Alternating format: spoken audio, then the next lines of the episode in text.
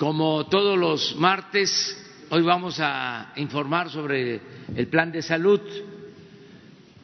de cómo vamos avanzando con el propósito de mejorar el servicio médico y que no falten doctores en centros de salud, en hospitales, que no falten los medicamentos, que se mejoren las instalaciones, que mejore el servicio y que se cumpla con el propósito de la gratuidad, atención médica y medicamentos gratuitos, que se cumpla con el derecho del pueblo a la salud. Entonces vamos todos los martes, recordemos, eh, se va a dedicar a esto. Como se ha estado hablando del coronavirus, este, esto es más eh, estructural, más de fondo, eh, y lo vamos a seguir haciendo. Y también informando sobre el coronavirus todos los días a las siete de la noche, aquí. Entonces vamos eh, a informar sobre el plan de salud y también ayer me preguntaron sobre la rifa del avión presidencial y vamos a informar también sobre lo de la rifa del avión presidencial porque ya van a empezar a venderse los boletos, los cachitos de la lotería. El lunes próximo empiezan a venderse y vamos a aprovechar para dar toda la información el día de hoy. Entonces, le damos la palabra a Hugo López Gatel y luego eh, va a informar el director de la Lotería Nacional, Ernesto Prieto sobre lo de la rifa del avión presidencial. Al término, eh, preguntas y, y respuestas. Gracias, presidente. Buen día, secretarios, colegas. Muy buenos días. Tengan todas ustedes, compañeras y compañeros periodistas, eh, ciudadanía. Eh, hoy es martes del pulso de la salud. Hoy vamos a dar información breve. Si me pasan la primera, por favor sobre varios aspectos que tienen que ver con estas cuatro encomiendas que tiene el Instituto de Salud para el Bienestar, el asegurar el abastecimiento de insumos para la salud, incluidos los medicamentos, el equipamiento, el personal de salud, la basificación y la infraestructura. Tenemos un eh, progreso importante con eh, los medicamentos oncológicos. Hemos continuado en esta misión de rescate que ya hemos explicado varias veces, en donde el Gobierno federal entró a cubrir la insuficiencia de un proveedor privado que es monopólico, pero nosotros estamos respaldando el abastecimiento de los medicamentos oncológicos. Eh, recientemente había un poco de inquietud sobre eh, dos regiones del país, específicamente Tijuana y Acapulco, donde no habían llegado los medicamentos que ya habíamos enviado. Ya nos aseguramos de que estén en uso en el punto de servicio y aquí se viene la lista, no la voy a leer, tanto de los medicamentos como de los eh, estados en los que se han entregado este último embarque de casi seis mil piezas al final de febrero. Pero esto va a continuar en la medida en que eh, la proveeduría privada eh, no esté respondiendo, el Gobierno sí responde y cubre estas necesidades. En la siguiente vemos eh, un plan de equipamiento médico que tiene el ISTE y que ha progresado muy bien desde finales del 2019 y continúa ahorita ya la instalación de los equipos. Estos equipos van desde equipamiento muy simple como estetoscopios eh, o equipos de estuches de diagnóstico que estaban en deficiencia de administraciones pasadas, pero que hacían mucha falta, es el, equipo de batalla de todos los días del personal médico, pero también hasta sofisticados equipos de diagnóstico como máquinas de última generación para el diagnóstico por ultrasonido. En esta diapositiva lo que se ve es cómo se priorizó, aunque el ISTE tiene un primer nivel de atención relativamente pequeño comparado con las otras instituciones, Ahí había una carencia importante que había que cubrir y por eso se eh, priorizó a estos servicios de medicina comunitaria. En la siguiente diapositiva vemos la distribución geográfica y vemos cómo en algunos estados, que es el caso de eh, Chihuahua y es el caso de eh, Baja California Sur, Campeche, etcétera, se tiene ya al 100% y lo otro sigue en progreso. Lo que está todavía en gris es lo que va a progresar a lo largo del año y lo informaremos en su momento.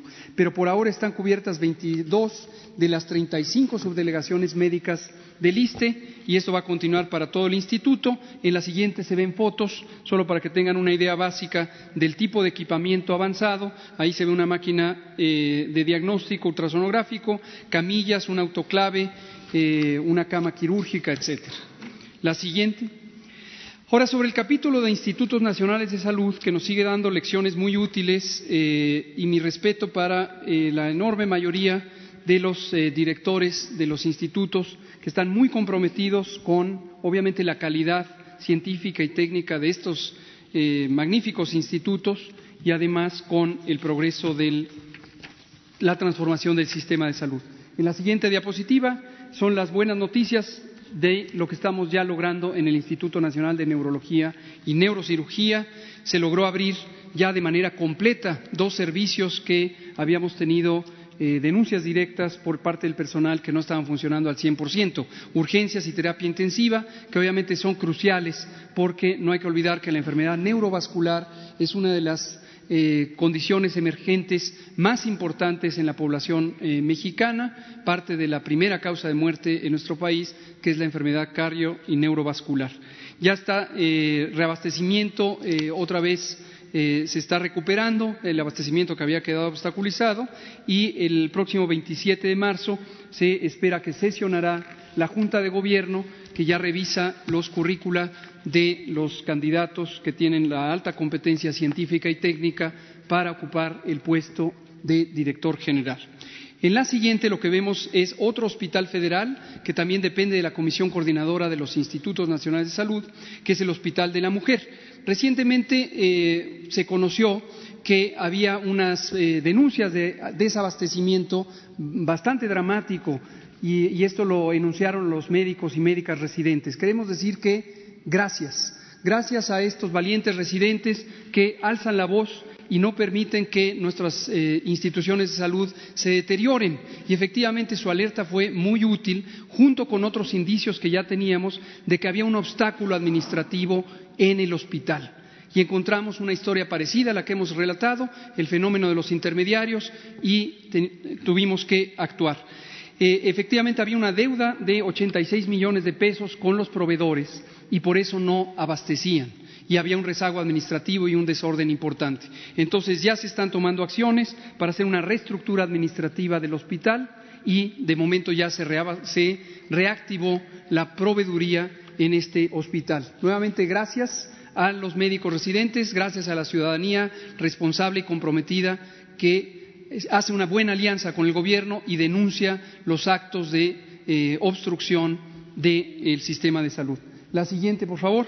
Aquí lo que se ve es otro elemento que es un reto importante. No está todavía resuelto, pero queremos ya dejar claro hacia dónde vamos. Las centrales de mezclas. Dicho en pocas palabras, todos los pacientes que reciben medicamentos por vía venosa eh, requieren hacer mezclas de los medicamentos que se ponen ahí. Antiguamente los ponía directamente el personal de enfermería en la cama del paciente. Todavía se usa esto, pero para grandes operaciones, sobre todo en los institutos nacionales de salud, eh, es conveniente tener centrales de mezclas. A lo largo de más de diez años, esto empezó a caer en un monopolio, como los que hemos relatado ya en varias ocasiones, y se privatizó de facto el servicio porque se desmantelaron las capacidades institucionales para tener centrales de mezclas. Entonces, hemos identificado ya que en al menos un par de los institutos nacionales de salud que están en la zona de Tlalpan, en la Ciudad de México, existen las capacidades potenciales, existen las instalaciones físicas, existe una parte del personal necesario competente, se va a necesitar más personal especializado en el tema. Aquí los químicos farmacéuticos juegan un papel crucial en este eh, aspecto. Pero básicamente hacia donde vamos es que se elimine la subrogación de servicios, no tenemos por qué eh, asumir que el gobierno, el Estado Nacional, no es capaz de tener un servicio como este. En el pasado lo tuvo, lo puede tener nuevamente. Y por último, en una secuencia casi de cine, eh, vamos a poner, me refiero por la velocidad, no necesariamente por la espectacularidad de la película, eh, vamos a poner fotos de distintas visitas que el grupo de trabajo del Instituto de Salud para el Bienestar, encabezado por el maestro Juan Ferrer, han estado haciendo a la infraestructura para constatar que en algunos casos tenemos hospitales y centros de salud magníficos, que operan en muy buenas condiciones y a veces requieren un apoyo, ya sea financiero, ya sea para garantizar la existencia del personal. Este fue el caso del Hospital de Tecash en Yucatán, que eh, comentamos que se abrió gracias a que se logró tener el último elemento que faltaba para ello. Pero como pueden ver, hay algunos centros de salud y hospitales que quedaron en un abandono completo por ahí va a salir, o ya se acabó la, secuencia, eh, pero hay algunos hospitales donde más del 60 o 70% de la obra quedó paralizada, en algunos casos ya es no utilizable. Entonces, se está haciendo una eh, revisión muy cuidadosa y muy racionalizada, pero también muy acelerada para tener resultados muy pronto y que la infraestructura que esté ociosa, ponerla a funcionar ya. Gracias, presidente. Bueno, pues ahora Ernesto Prieto para eh, nos acompaña el general Sandoval por lo que tiene que ver con las eh, Fuerzas Armadas, nos están ayudando mucho en todo lo que eh, está relacionado con el avión, con toda la flotilla que manejaba el Estado Mayor Presidencial y que está en venta.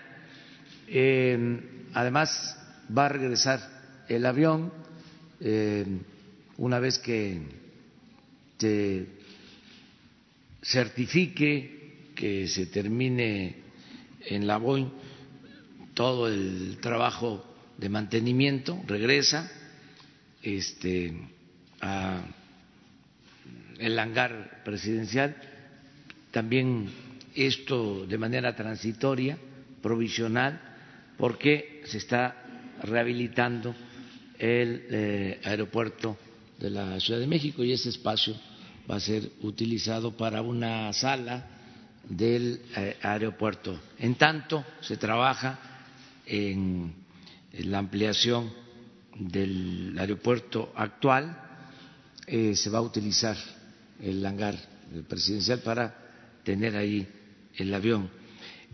también nos acompaña el secretario de Hacienda, que lo invitamos para estar aquí, y eh, el director de Banobras, eh, también, eh, que es el encargado de llevar a cabo toda esta operación de venta y de negociación de conformidad con los avalúos y con la eh, supervisión de la ONU de todo este equipo, aviones y helicópteros que se usaban, no lo olvidemos, para el traslado de los altos funcionarios públicos, que ya no se usa con ese ya no se usan con ese propósito y están en venta, ¿sí? o como es el caso del avión presidencial, se eh, van a rifar para obtener recursos y destinar esos fondos precisamente a tener equipos en los hospitales, que nos hacen falta equipos médicos. Vamos a darle la palabra al director de la Lotería Nacional, Ernesto Prieto. Gracias, presidente. Compañeros funcionarios del Gobierno federal, amigos y amigos de la prensa, la Lotería Nacional está presentando el gran sorteo especial número 235, que es alusivo al avión presidencial.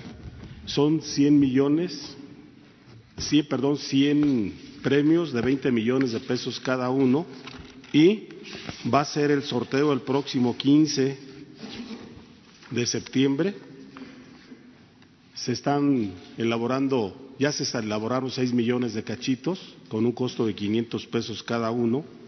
Y ahí está el reverso del billete, del billete donde está estipulando que son 20 millones, 100 premios de 20 millones, son 6 millones de cachitos que se van a realizar en la, en, la Ciudad de México y está también, estamos informándoles que a partir del día de ayer se inició la distribución por toda la República Mexicana de estos cachitos alusivos al avión presidencial.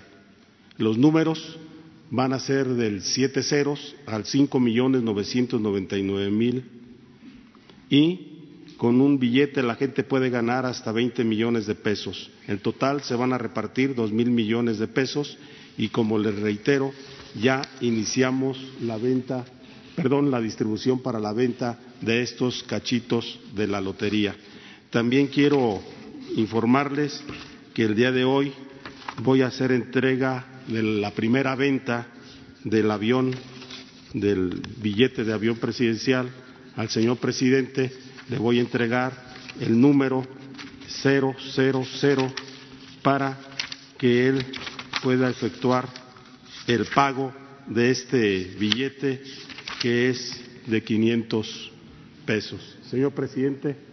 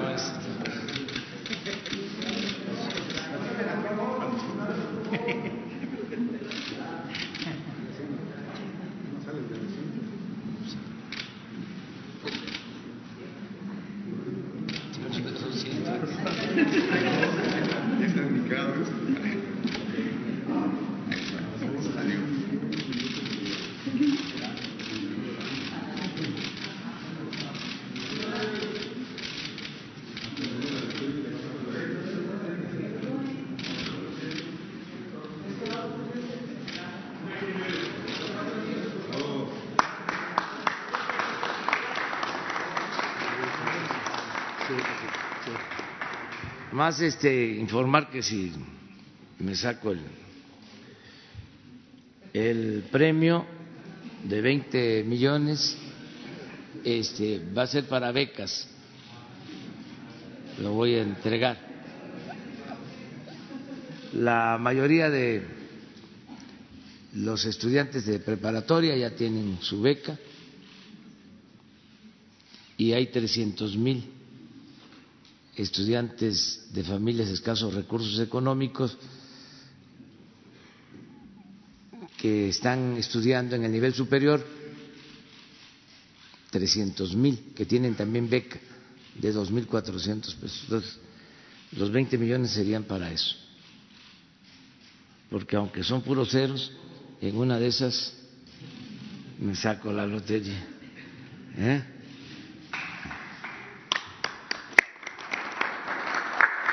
Pues eh, le pedimos a todos los compañeros que nos están viendo por las redes sociales y todos los medios de comunicación aquí presentes que nos ayuden a difundir que el próximo día 9 de marzo, a partir de las 9 horas, van a estar a disposición de toda la gente que quiera participar en este rifa del avión presidencial. Muchas gracias y estoy a sus órdenes. Con permiso, señor presidente.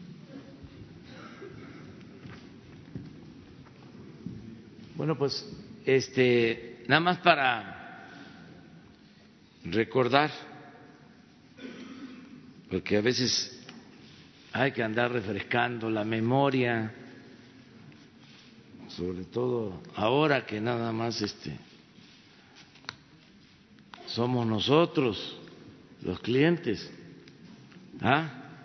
clientes preferidos miren este, lo que es el avión, que no se olvide. A ver si tienen ahí algunas imágenes. Miren, el primer vuelo Hermosillo.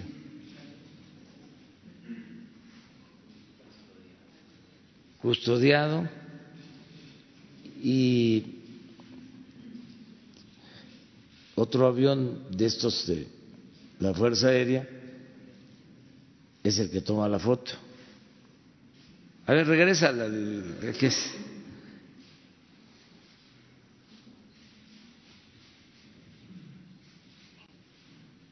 ¿Ustedes creen que hace falta esto?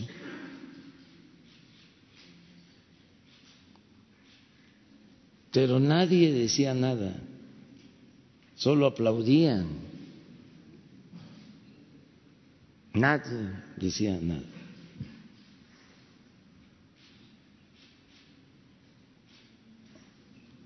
Si nosotros queremos un país en paz, buscamos la paz, que lucha por la justicia, no tiene nada que temer, pero no era protección, es sentirse importante.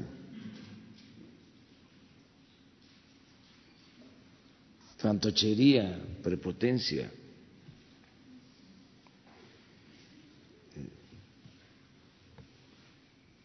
Son los tiempos de los faraones. de las monarquías seccionales. Y no es solo el gobierno anterior. No olvidemos que el que compró el avión fue Calderón. Debería explicar por qué.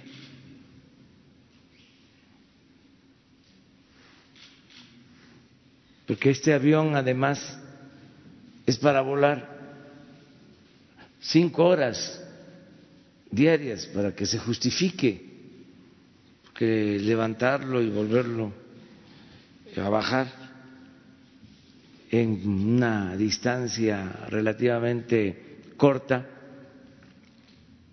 no es eh, recomendable. Hay otros aviones más pequeños ahora que valen mucho menos, que pueden ir incluso a Europa sin recarga de combustible, pero no tenía que ser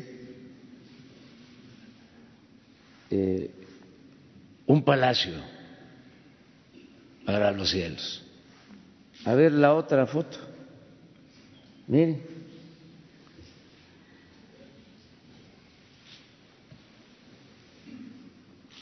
Ahora que venga, este, voy a ir a sentarme ahí.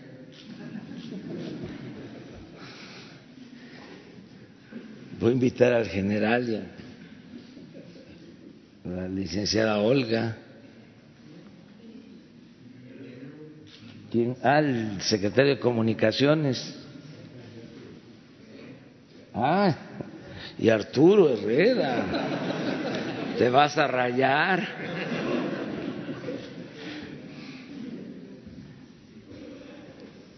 Y al almirante Ojeda.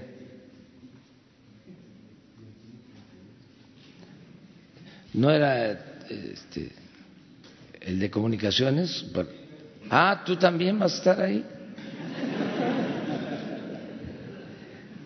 A ver, pásenle. A ver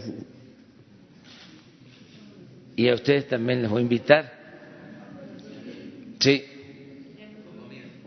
No, no, no, no, no, no, no. Comida no, pero sí les vamos a invitar. 80. No. Se va este.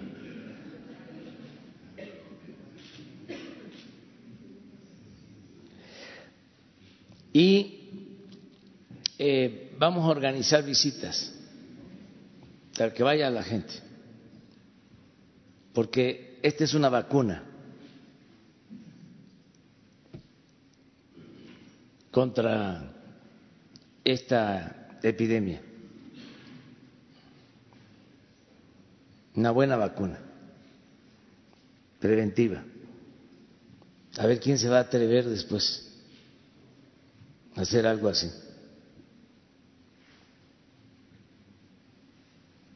Muy bien, pues entonces abrimos. Ah, aquí están otros.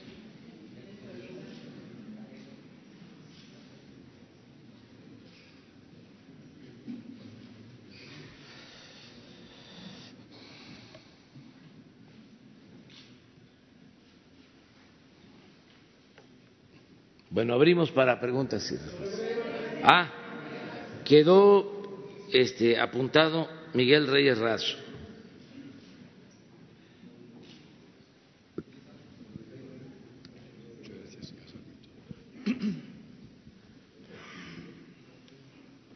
Gracias, señor presidente. buenos días, señor presidente. Buenos días a sus colaboradores y a todos los compañeros. Bueno, bueno, bueno, probando, probando. Muchas gracias. Muchas gracias. Bueno, bueno, ahora sí. Señor presidente, muy buenos días, compañeros, señores funcionarios. Esperamos. Miguel, vamos a ver si.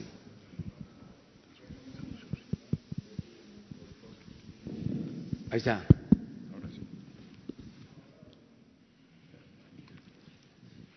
Buenos días, señor presidente, señores funcionarios. Muchas gracias, compañeros. Eh, ya el día de ayer, a propósito de este mal, de, este, de esta calamidad que, que atrae al mundo y lo preocupa profundamente, surgió aquí el tema de que somos muy enfermos. Es que este país tiene muchas enfermedades y mueren mucho más personas de males como la diabetes, la obesidad, eh, los males eh, cardíacos, somos un pueblo de cardiópatas, o de, trastornos neurológicos. Sería buena la oportunidad también entonces, señor presidente, para que se nos ampliara y se diera una radiografía. ¿Qué tan enfermos o cuál es el estado de salud de los mexicanos? ¿Desnutridos? Eh, caquécticos, flacos, consumidos, por ello menguados de estatura, la, la, talla de los niños, su crecimiento y su rendimiento intelectual, el alcoholismo que tanto golpea a, los indígenas, que también tanto le preocupan a usted, como lo hemos visto recientemente a lo largo de este tiempo. Eh, sufre mucho el alcoholismo, sobre todo Chiapas, Puebla, eh, ahí en el vértice Puebla, Oaxaca, eh, Veracruz, el Ochotitlán, donde hay una miseria profundísima, hemos tenido el privilegio de hacer reportajes ahí, etcétera. Saber cómo estamos en, ese, en ese aspecto. Sería la primera pregunta, señor presidente. Sí, yo le daría la palabra al doctor Alcocer, que nos explicara sobre esto. Em, él tiene un buen diagnóstico de cómo ha venido evolucionando eh, el problema de la salud, cómo antes eh, eran enfermedades más relacionadas con la pobreza.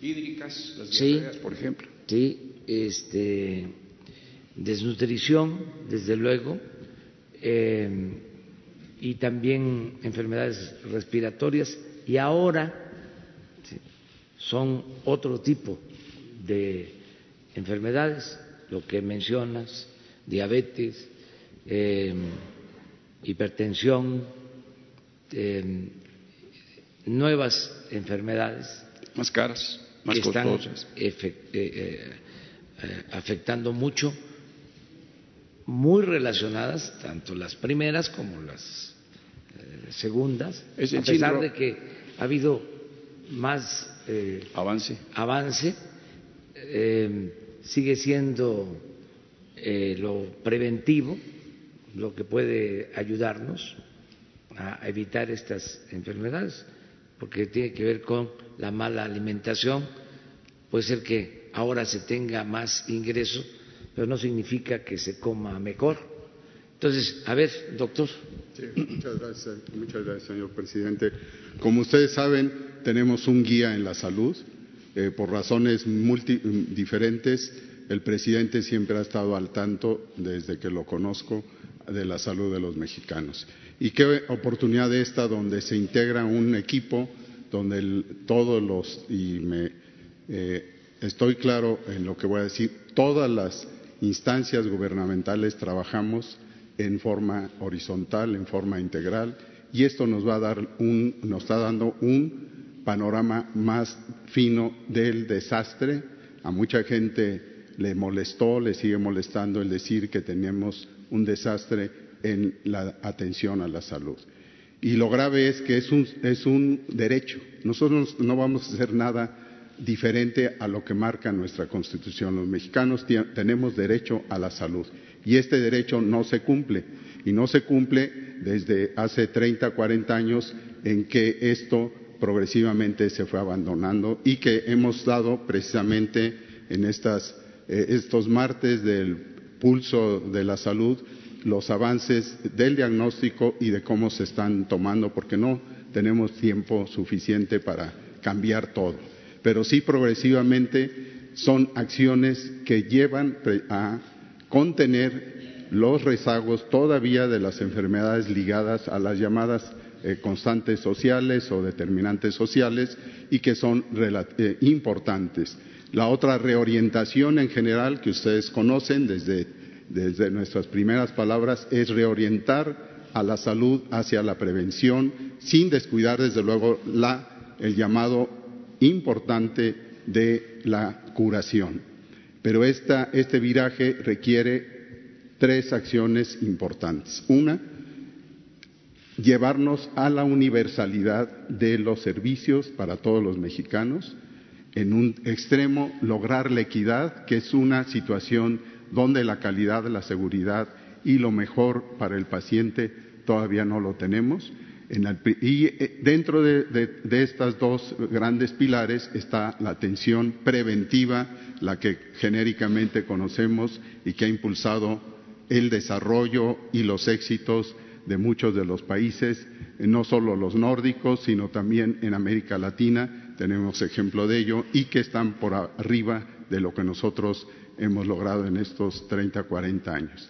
Este camino de la universalidad y de la equidad en su extremo se logra también a través de otra acción que estamos conduciendo, que es la, integración de las instituciones de salud. Ya no podemos decir, este solo le corresponde al ISTE, esto le corresponde al Seguro Social, esto a la Secretaría, Pemex, etcétera. Lo estamos haciendo en una eh, eh, acción de todos los días, hacerlo integral y no descuidar lo que ya señaló el presidente, los cuatro objetivos centrales, para lo cual tuvimos que tomar una decisión, una decisión operativa que fue eh, cancelar por razones claramente definidas de no estar operando en la salud directamente en lo que más eh, requiere la población, que fue la de la, hacer a un lado el seguro popular y en su lugar, no, no solo para ellos, sino para lo que he señalado de necesidad de cubrir la, la universalidad, está ahora ha emergido el Instituto de Salud para el Bienestar. Estas son las acciones en las cuales eh, eh, consideramos que progresivamente, y es uno de los objetivos de los martes, señalarles cómo van, vamos avanzando y cuáles problemas tenemos. Tenemos todavía muchos problemas derivados de la falta de integración en algunos de los estados, pero sin embargo esto ha ido también mejorando. Recientemente eh, hemos acordado, se ha adherido el sistema de, salud para el bienestar con la mayoría de los estados y con los que no se han sumado, con sus razones y derechos este, requeridos, pues están de todos modos colaborando en esta, en esta oportunidad de cambiar el rumbo de la salud y estamos preparados para ello. Tenemos eh, acciones de inmediato, como son lo de los medicamentos, que son lo que más requiere la población desde antes de inicio de esta gestión, donde los mexicanos decían no tenemos medicamentos y no tenemos acceso a lugares de tratamiento, el acceso a las unidades. Eh, junto con ello, desde luego, hay programas que son transversales como la atención a la niñez, a las niñas, a los niños y a los adolescentes, con un énfasis preventivo y también mayoritariamente enfocado en la salud mental, porque ahí se generan muchas acciones descuidando a la juventud que ha sido abandonada también en este periodo. Tenemos también como ejemplo en la salud eh, eh, para contrarrestar la llamada epidemia grande que tenemos eh, de obesidad, de diabetes, de hiperlipidemia y de enfermedades cardiovasculares.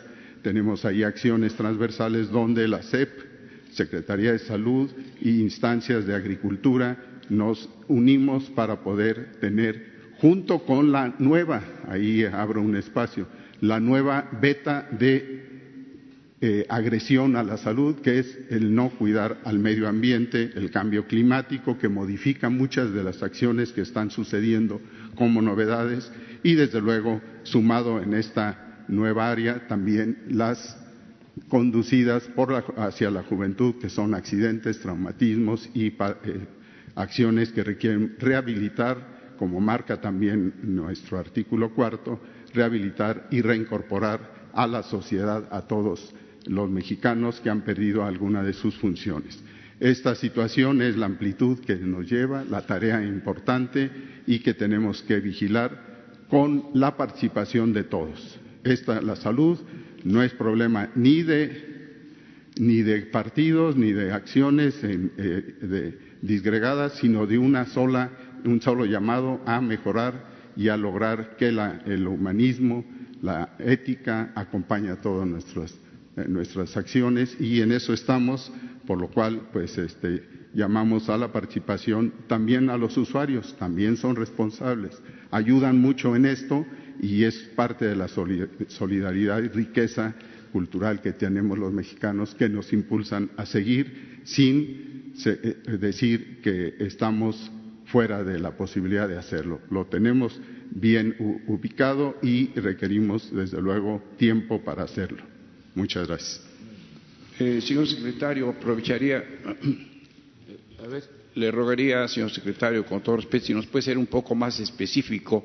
Yo hablaba del problema de alcoholismo, por ejemplo, de desnutrición en sus porcentajes, en los índices, si es que estos son mesurables, medibles, estadísticos. Sí, son dos. Por favor. Sí, le agradezco sus dos eh, llamados de atención. Uno es, desde luego, el alcoholismo. Y para ello tenemos, y es muy grato y no lo detallé, cómo tenemos la campaña contra adicciones, la, campaña de salud mental que implica el no a las adicciones, una acción preventiva que se origina, como muchas de las enfermedades de raíz, en la familia, en el abandono, en la eh, este, disrupción de lo que es la familia y que México lo tiene afortunadamente, en otros países no cuentan con ello eh, en su tradición y aquí tenemos que empezar en la familia combatiendo adicciones. Y una de las adicciones, eh, las dos adicciones más fuertes son el tabaco y el alcohol, y de ahí se dan pie a otras, eh, a otras sustancias que también afectan tristemente en forma principal y más grave a la juventud. Esta campaña, a la cual ha puesto el presidente un empeño especial y que se está elevando a otro nivel, como lo pueden ver en los medios, ya para tomar eh, una participación de la familia y de la población, de las escuelas, de las comunidades con más detalle. Esto, no hay duda, se asoma también en la salud los problemas también preventivos de la salud derivada del medio ambiente, donde está el plomo, por ejemplo, el arsénico también actuando eh, sobre la salud de los mexicanos. Esto es un ámbito interinstitucional también y en esto no vamos a a dejar de tomarlo como uno de los factores más importantes. Entonces, respondiendo a eso, las medidas del alcoholismo contra el alcoholismo, pero no contra, sino hacer ver lo nocivo que es esto y desde luego es parte de la nutrición saludable, los hábitos, el ejercicio y una serie de acciones que no requieren, eh, además de la participación de las eh, escuelas, de los niños, todo esto se empieza desde el embarazo, antes de que nazca el niño, y si el niño viene, eh, es de una madre soltera o una madre que no tiene ese entorno familiar y que puede ser inclusive adolescente, con mayor razón esas acciones preventivas y desde luego acompañando en toda la vida a los, a los mexicanos. Esta es eh, parte de esa eh, urgencia que tenemos, lo mismo que con el tabaco, que obviamente tenemos muchas evidencias de mucho tiempo de lo nocivo que es. Doctor Alcocer, usted dice, esta es una parte y realmente se antoja un universo formidable, fantástico, insondable casi de la salud eh, de los seres humanos y en este caso de los mexicanos. Se alude con frecuencia, señor, y constancia, de que en la Secretaría de Salud, los 30 o 40 años recientes, recientemente transcurridos, a lo largo de esas cuatro décadas, ha habido en la Secretaría de Salud pues un gran eh, derroche o desastre, como usted lo acaba de calificar hace rato. Me cuesta trabajo, tuve el privilegio de conocer a don Ignacio García Telles, de los fundadores del Seguro Social, que vivía en la calle de Mazatepec número 9 en Cuernavaca, en la estrechez y en la miseria más espantosa. Personas como Francisco Javier Alejo y otros de la época lo ayudaban a sobrevivir. Un hombre de una honradez que lo fue todo rector de la autonomía universitaria en el año 29 del siglo pasado, procurador de distrito, mano derecha del general Cárdenas, nada menos que escuchar tu oración fúnebre cuando muere el general. En fin, Ignacio García Telles vivía en la miseria. Imposible imaginar que se puede, estuviera, como decimos los mexicanos, clavando el dinero, tomancizándolo para llevarlo al bolsillo. De la misma manera que yo creo que el doctor Jesús Cumate Rodríguez, que estuvo 30 años en el hospital infantil con Torregrosa desde el año 73 y llegó a ser el director del propio hospital infantil, Federico Gómez, pues que fuera un ladrón. Le usan una medalla a Belisario Domínguez, secretario de Salud, que evitó una gran crisis en México con el cólera, no la cólera ni la ira, sino el cólera, el cólera, que amenazaba en, el sexenio 88-94. Entonces hubo grandes trabajos y grandes campañas de vacunación. Yo no creo que Jesús Cumate Rodríguez haya sido ladrón, o que el, doctor Guillermo Soberón, que fue rector de la universidad y ese rectorado le costó que le secuestraran a una hija, y doña Socorro Chávez dijo, tú que te reeliges y yo que me divorcio. Fue muy grave, todo el mundo lo sabe cómo fue ese momento en su rectoría de ocho años en la UNAM. O que el propio doctor de la Fuente, nuestro embajador ahora en la ONU, hombre hijo de brillantísimos mexicanos, miembros del Colegio Nacional, fuera ladrón. Fuera, o, José Narro, que desde niño acompañaba a su papá a hacer visitas médicas. Ese clima se ha vivido 40 años en la Secretaría de Salud. Gracias, doctor Alcocer. Sí, muchas gracias por su gran relato histórico. coincido con usted de que hay muchas, muchas, muchas personalidades que han dado el camino, fíjese, el camino que tuvimos en un momento de excelencia médica en muchos aspectos y que después fue descuidado.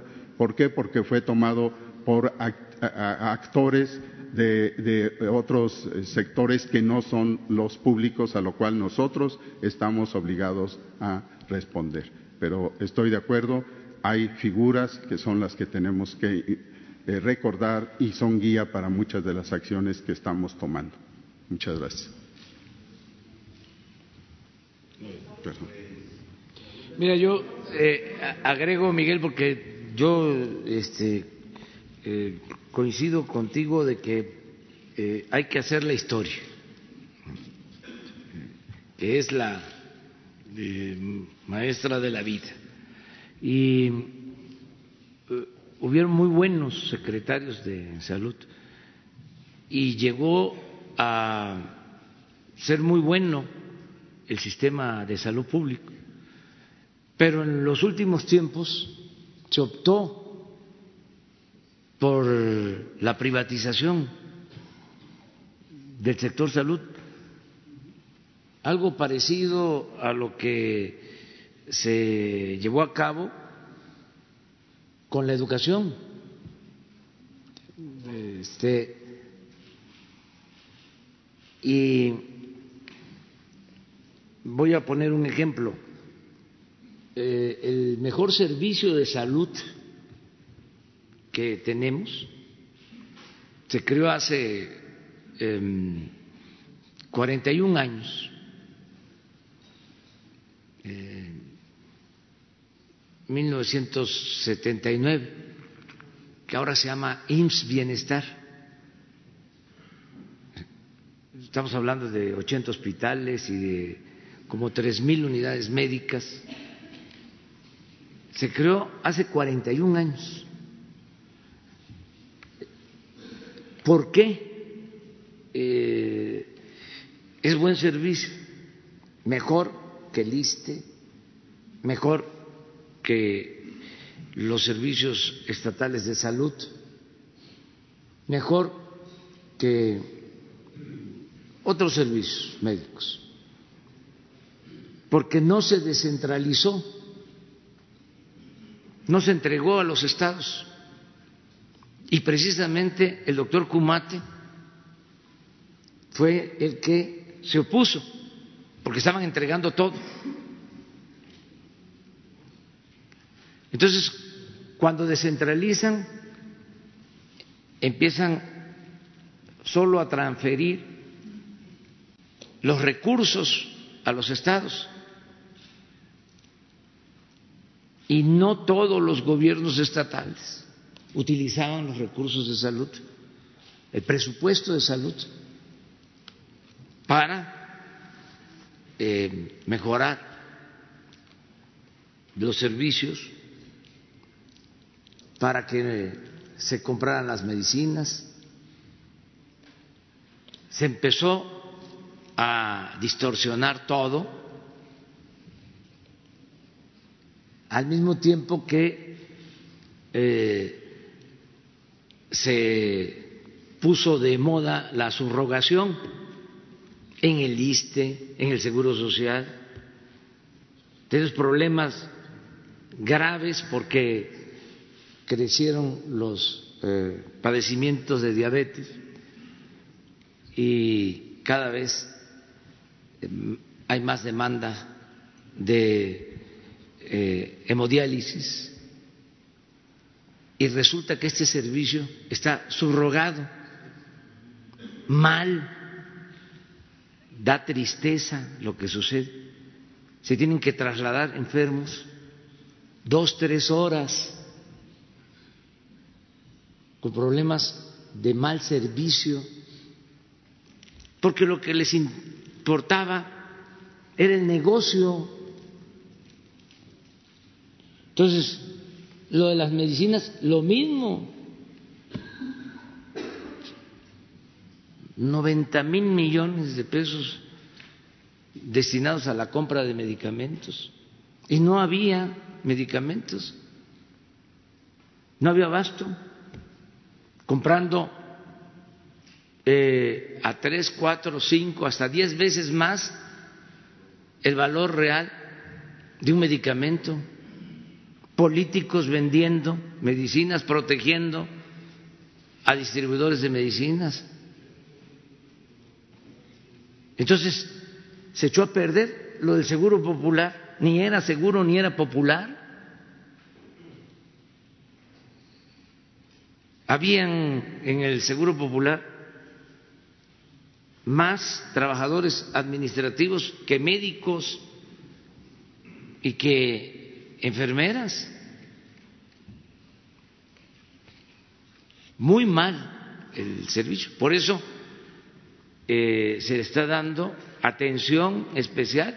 Por eso cada semana vamos a informar y no es fácil por los intereses. Los que vendían los medicamentos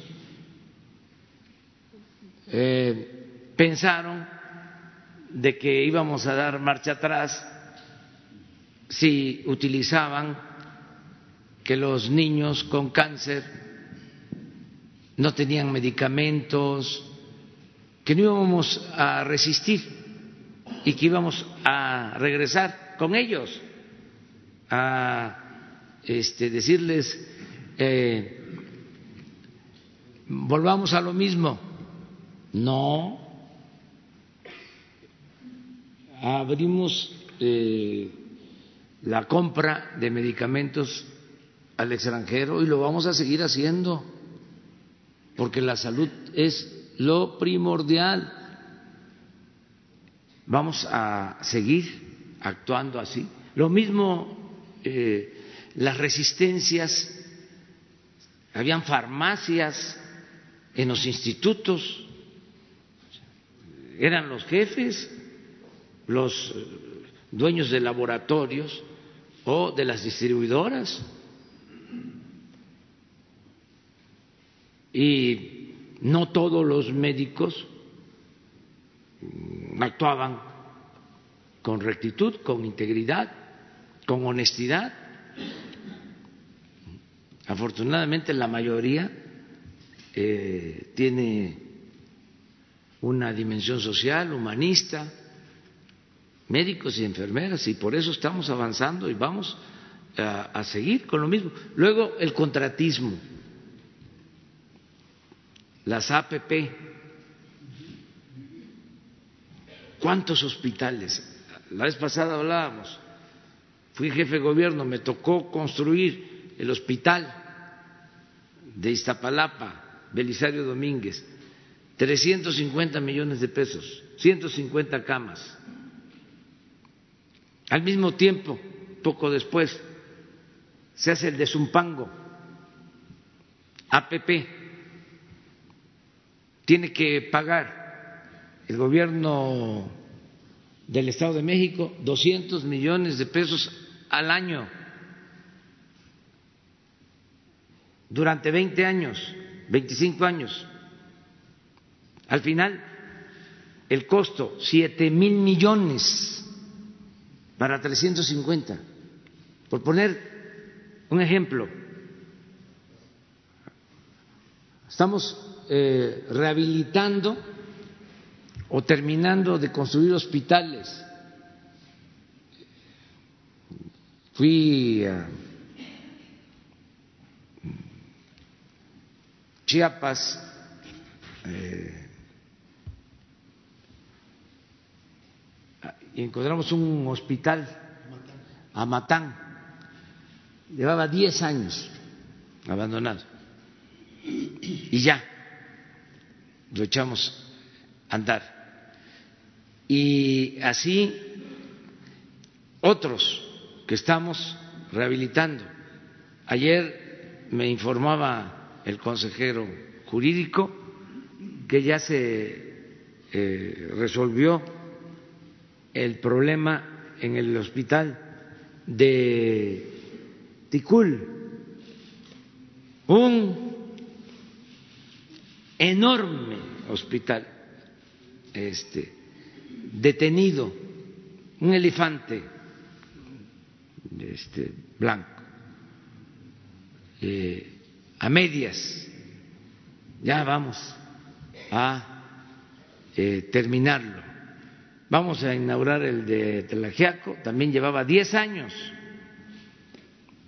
Ahí está este, eh, terminado y lo tenemos que equipar, el de Gómez Palacio, Durango, enorme, porque lo que les interesaba era el contrato, la construcción, el anticipo, el dinero, la corrupción. Entonces, vamos a levantar todo el sistema de salud pública.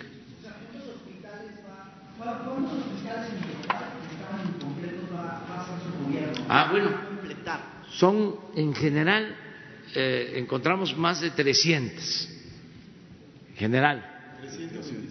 327. ¿Y en este 2020 como cuántos se van a inaugurar? Pues eh, vamos a terminar la mayoría, pero hay un número de estos eh, hospitales que ya no se pueden eh, rehabilitar o terminar, porque por ejemplo los hicieron en barrancas,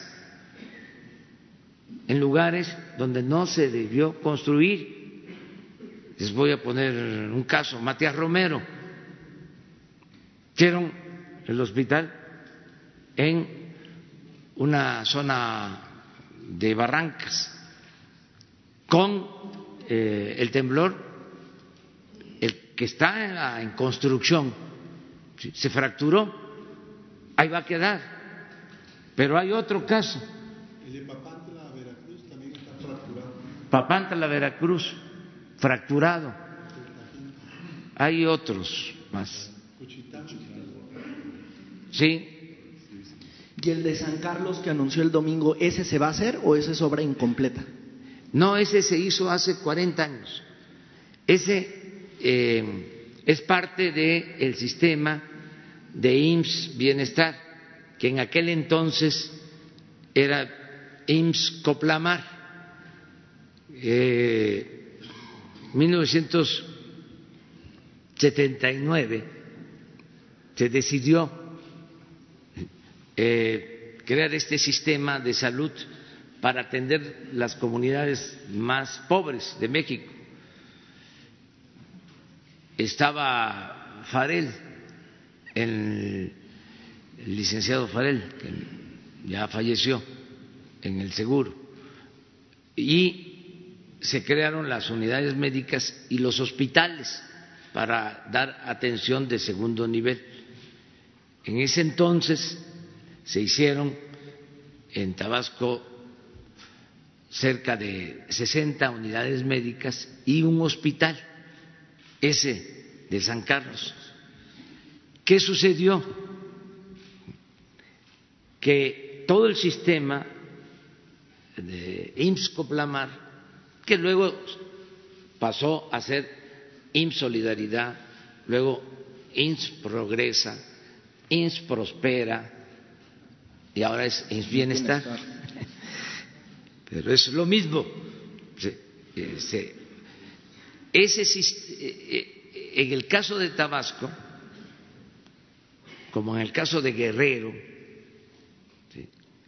eh, ahí pasaron a eh, la Secretaría de Salud de los estados. Eh, y ese hospital, como las unidades médicas, eh, pasaron a el sistema de salud de los estados y se abandonó como todo. Entonces ahora va a regresar al sistema de IMSS Bienestar. Desde luego se tiene que rehabilitar y se tiene que procurar que haya los médicos que tengan los especialistas es la labor, es la tarea que tenemos por delante. El modelo de atención médica a población abierta, el mejor modelo es este del IMSS Bienestar.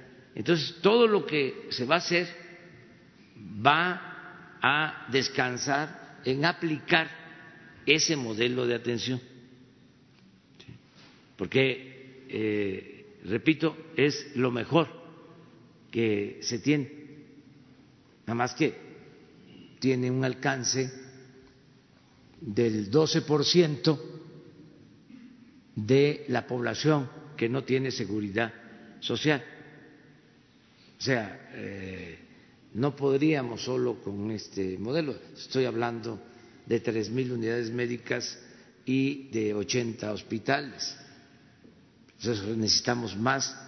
Ahora con el plan de unir eh, los sistemas de salud, eh, los eh, acuerdos que estamos firmando con los gobiernos estatales, va a mejorar mucho el sistema de salud. Oiga, presidente, una duda. En Villahermosa, Tabasco, también en, en un hospital, un fármaco desafortunadamente que tenía una bacteria provocó la muerte de una persona. Eh, me gustaría, eh, pues, un comentario. ¿Se debe de castigar a, esa empresa? ¿Esa empresa que surtió el fármaco va a estar vetada por el gobierno federal? Sí, pero no solo eso, se está haciendo una investigación. Es exactamente lo que hablaba de lo, de, del sistema o los servicios de hemodiálisis. Eh, desgraciadamente, sí, fue una este, infección que le causó la la, la, muerte eh, a un eh, trabajador de Pemex, es un hospital de Pemex, y hay 40 afectados este, por lo mismo. Entonces, estamos eh, buscando que esto mejore realmente que sean de calidad los medicamentos, que sea bueno el servicio y que no haya subrogación, que no se privatice. Miren, lo que pasa es que nos eh, olvidamos de veras y la amnesia es de lo peor. Se dice a veces, ni perdón ni olvido. Yo os digo, perdón, sí, olvido no.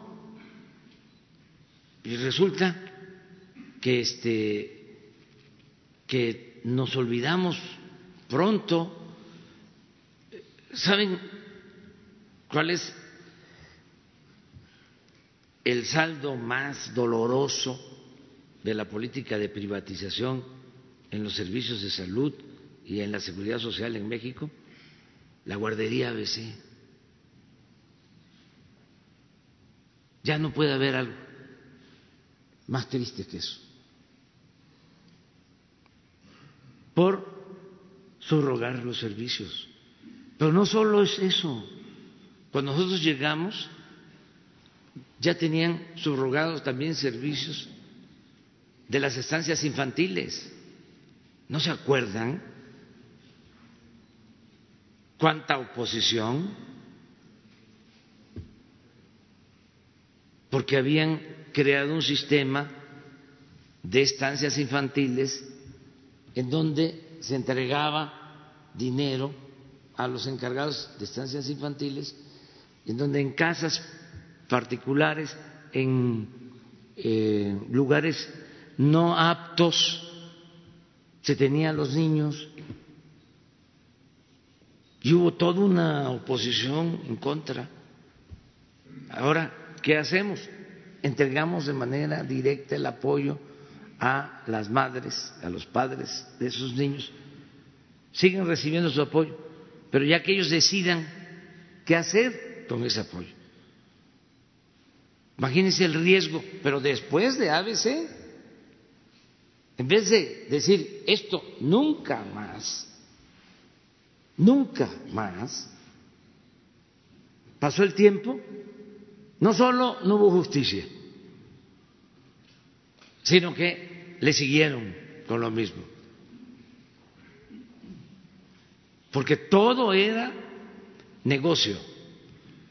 Y era negocio arriba, desde luego, los grandes negocios, pero también este, embarraban a eh, sectores medios, familiares de funcionarios, nepotismo, concesiones. Entonces, pervirtieron el gobierno. Era un eh, instrumento al servicio de la corrupción.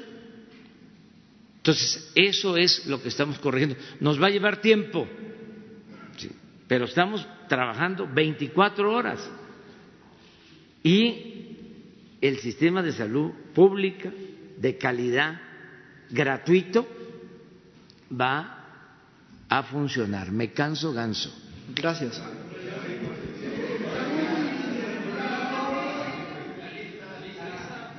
Buenos días, señor presidente. Alberto Rodríguez, de CDP Noticias. Eh, para, para alguien de, de, salud que me pueda responder. Ah, sí, la, nada más lo de la lista va. ¿eh? Sí. Gracias, presidente. Eh, hay, hay, reportes en el sentido de que algunos hospitales privados no querrán aceptar a, pacientes de, que tengan coronavirus, temiendo de que pues, su clientela regular no vaya a esos hospitales para evitar contagios. Eh, ¿qué, ¿qué, sucede aquí? ¿Un, ¿Un, hospital privado está capacitado para tratar a alguien con coronavirus? En caso de que exista algún tratamiento que sea difícil de conseguir, ¿el gobierno federal les puede ayudar eh, a distribuirlo?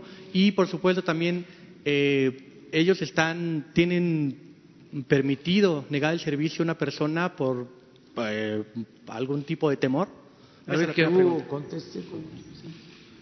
Con mucho gusto, presidente. Eh, la respuesta es no. No hay necesidad de eh, un hospital especial específicamente diseñado para el coronavirus.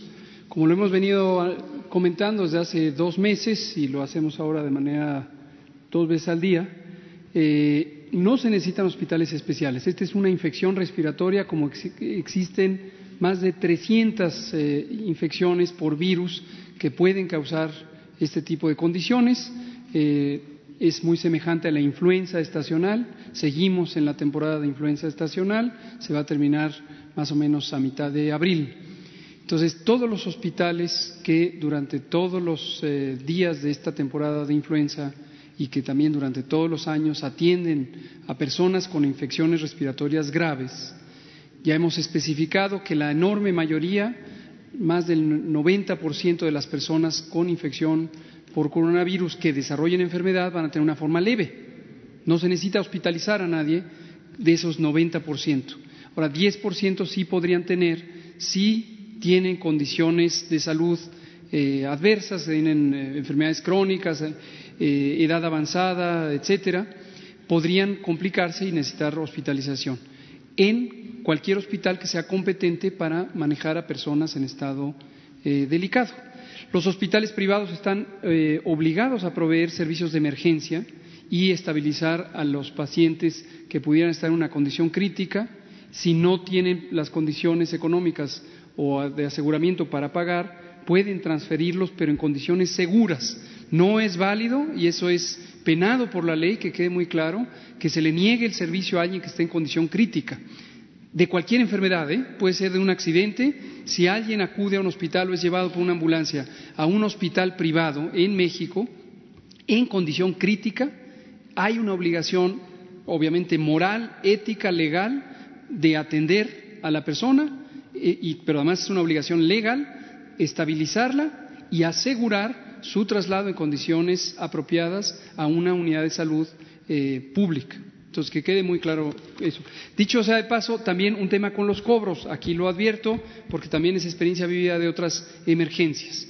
Eh, pacientes que llegan a un hospital privado, eh, tienen una infección respiratoria, y ahorita pudiera haber la sospecha de que hay coronavirus. Ningún hospital privado hasta el momento tiene la tecnología diagnóstica acreditada por el eh, Instituto de Referencia y Diagnóstico Epidemiológicos, que a su vez es el centro colaborador de la Organización Mundial de la Salud, para otros temas diversos como bioseguridad. Y lo que puede pasar, ya pasó en una epidemia hace 10 años, es que las corporaciones hospitalarias privadas le cobran al paciente cuatro o cinco mil pesos por hacerle la prueba de coronavirus. ¿Y quién hace la prueba de coronavirus? El sector público, el INDRE. Entonces, no, no se necesitan pruebas de coronavirus para atender a los pacientes, no es una prueba de uso clínico, de uso médico individualizado, es una prueba útil para la vigilancia epidemiológica, para la salud pública, nada más. Gracias. Ahora sí, vámonos a la una lista, porque si no, Janet.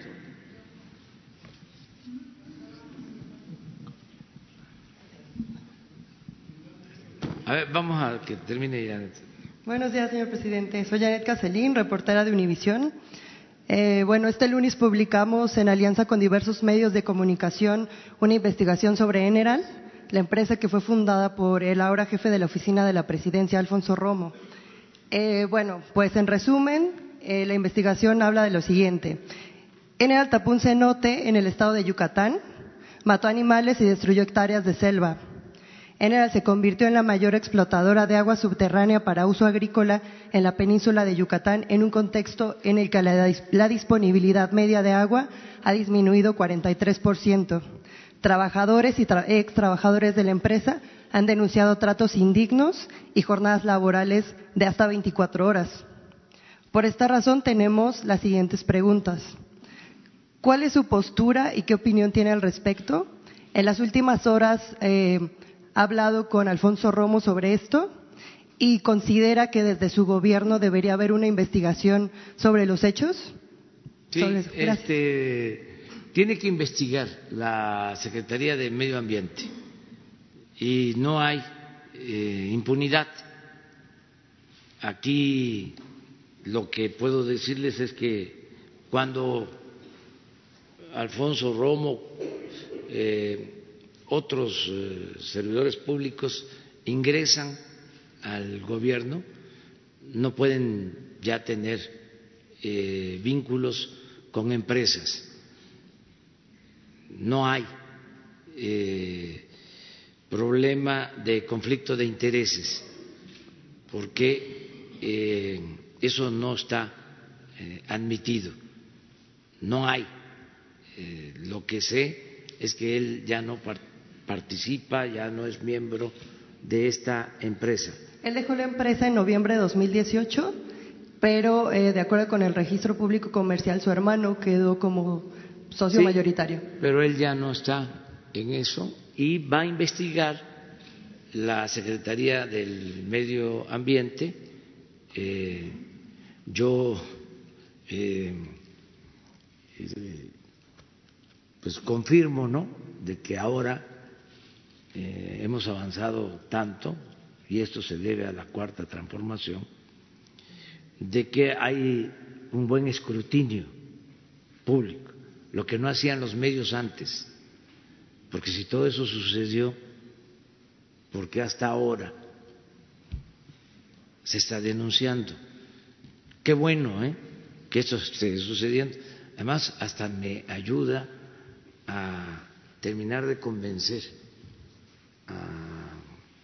Alfonso Romo, que lo estimo mucho y que lo considero un agente de bien, me ayuda a convencerlo porque él dudaba acerca de la actitud eh, de los conservadores. Este, no me creía. Y es también lo mismo, ¿no? Tratar de ver hacia adelante y olvidar la historia, pues no. Es que los conservadores, este, pues quemaron la casa de los maderos, que Poncho Romo es bisnieto de Gustavo Madero, eh, sobrino bisnieto de Francisco y Madero. Eh, eh, y a Gustavo Madero lo este, asesinaron los conservadores de aquel tiempo y este, los FIFI lo festejaron, fue como un carnaval aquí en la ciudad, cuando llevaron a cabo ese crimen horrendo.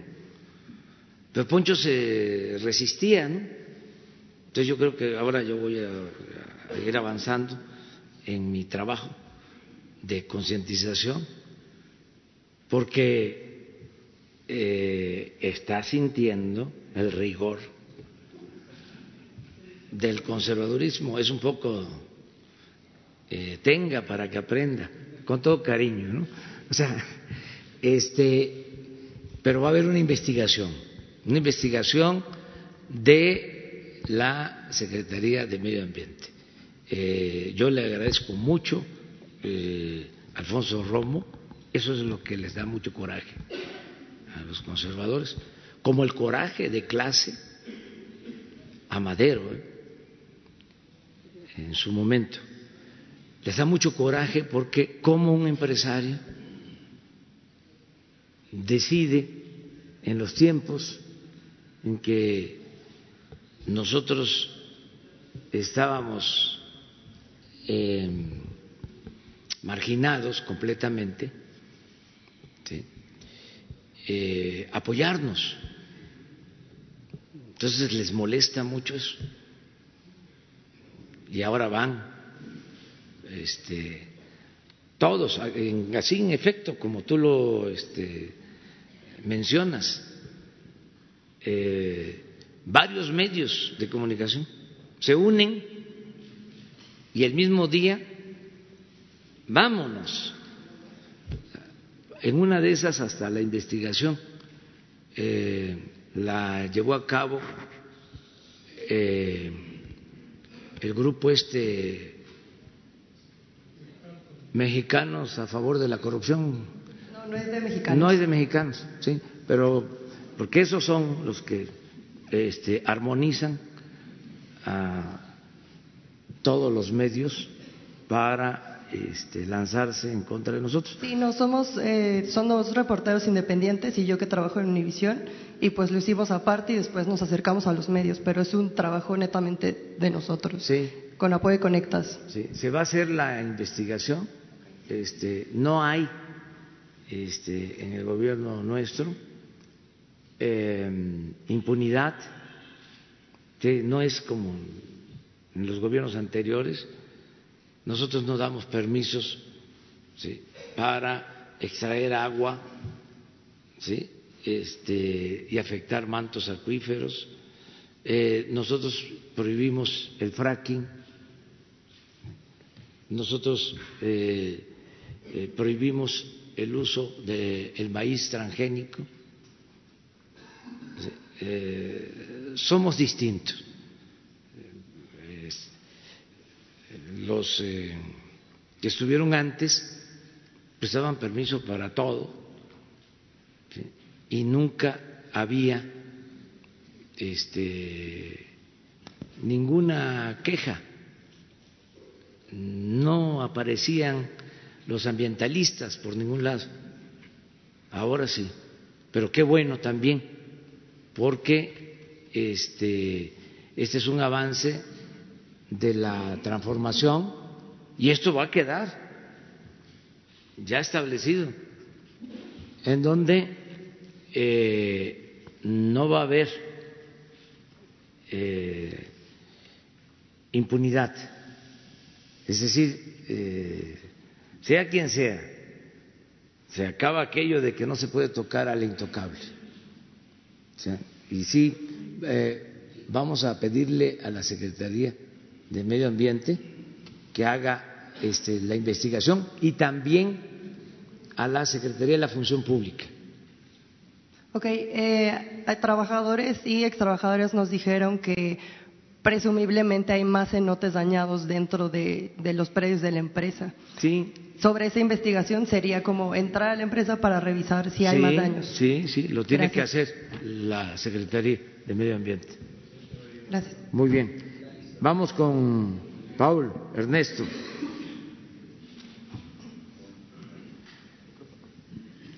Buenos días, presidente. Gracias, Paul Velázquez de Los Mochis. Ni uno más, ni un corrupto más en gobierno. Le quiero hablar de dos temas. El primero es un, es un, tema internacional. México está en las próximas semanas a recibir dos demandas fuertes. Una por unas empresas de Italia que está buscando en este momento en Bruselas el respaldo de la Unión Europea y la Organización Mundial del Comercio. La segunda está apoyada por el gobierno turco, una empresa turca, porque no México dicen que México está descuidando la supervisión de los compromisos de los mexicanos en las ventas de granos. Le explico.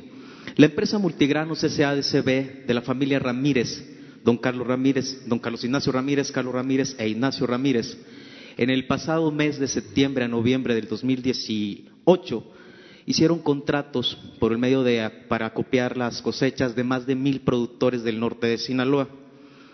En el mayo y abril y mayo del 2019 los, los pequeños productores cumplieron su contrato, su parte, al entregar las cosechas en las bodegas de multigranos. Un mes después, la empresa desapareció. Hasta el letrero de las oficinas se llevaron.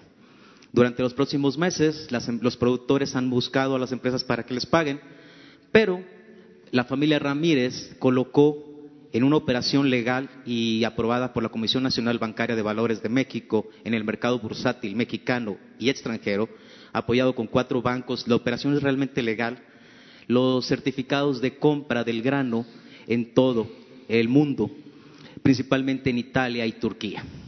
Hoy los dueños de ese grano, el fraude es de 110 mil toneladas de maíz y trigo. En un momento el valor natural fueron de 600 millones de pesos, afectando a miles de, pequeños productores. Hoy el asunto, ya que los productores no han podido, no han recibido su pago y no pudieron sembrar el año pasado, no cosecharán este año y seguramente la situación llegará a un, desastre económico para el sector agrícola de más de dos mil millones. Presidente, el dinero, hemos seguido la pista. Esos 600 millones de la familia Ramírez que sacó en, el sector, en el sector bursátil, hoy se encuentra en bancos en Miami, Florida, Estados Unidos. Los nuevos dueños piden que el gobierno federal aplique el ordenamiento judicial con el uso de la fuerza pública, retirar a los productores y poderse llevar su grano. Las empresas como Casillo Commodities es quien tiene el respaldo en este momento del gobierno turco y está buscando el respaldo de la Organización Mundial del Comercio. El gobierno municipal estatal, al no cumplir el orden del juez, puede repercutir en la credibilidad de la banca nacional para el financiamiento futuro de las de las siembras, no solo en Sinaloa. La banca ha dicho, ha dictaminado que tal vez el país pudiera correr un riesgo. La frialdad del gobierno local, PRI, lo está haciendo por un temor político electoral. El día de ayer, los productores no solamente se están manifestando de otro nivel, llegaron a las casas, grafitearon las casas de los dueños que los han fraudeado y se corre el riesgo en las próximas horas de linchamiento. Se está buscando hasta por debajo de las piedras. La petición, presidente, tiene cinco puntos. La primera, que el gobierno federal que usted encabeza instale una mesa de negociación para que los productores liberen el grano y evitemos que México se meta en un conflicto comercial internacional. Dos, la Financiera Nacional de Desarrollo detenga los embargos a casas, tractores y tierras, tierras que fueron dotadas de nuestro general, en tiempo de nuestro general Lázaro Cárdenas, porque los, los agricultores no han podido pagar sus créditos. Tres, una reestructuración de la deuda 2018 con la financiera. Cuatro, un refinanciamiento urgente con una tasa preferencial para que los, pequeños productores puedan sembrar en los próximos meses y tengan una cosecha en 2021 que les permita pagar su deuda. Y quinto, tal vez la más comprometedora para usted que la que del que cabeza este gobierno, es que el gobierno federal adquiera la deuda y persiga a los Ramírez de la empresa Multigranos o en su defecto defienda judicialmente a los productores para embargar las bodegas que tienen un valor cercano a 160 millones de pesos y generar una copiadora que los productores sean los que operen y evitemos que a empresarios de contratos leoninos vuelvan a fraudear a los mexicanos. Presidente. Pues sí, vamos a atender este asunto. Ya tenemos eh, antecedentes. Solo quiero eh, aclarar eh, sobre este caso y sobre otros. Nosotros no vamos a rescatar a empresas quebradas. No vamos a aplicar la estrategia del FOA-PROA. Este, el que tiene una responsabilidad tiene que eh, asumirla y tiene que este, eh, atenderse judicialmente. Eso es lo que se va a hacer. Que, respalde a los pequeños productores. Son miles de familias. Sí, porque este, que no se olvide, nosotros somos simples administradores de los dineros del pueblo. No vamos a hacer lo del FOBAPRO. ¿Qué hicieron con el FOBAPRO? Las deudas eh, privadas se convirtieron en deuda pública. Cualquier rescate significa utilizar dinero del presupuesto. Al final de cuentas.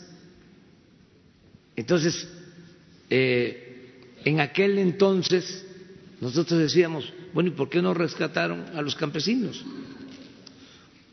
¿Por qué si eh, un pequeño comerciante quiebra, fracasa, pues tiene que ver cómo le hace?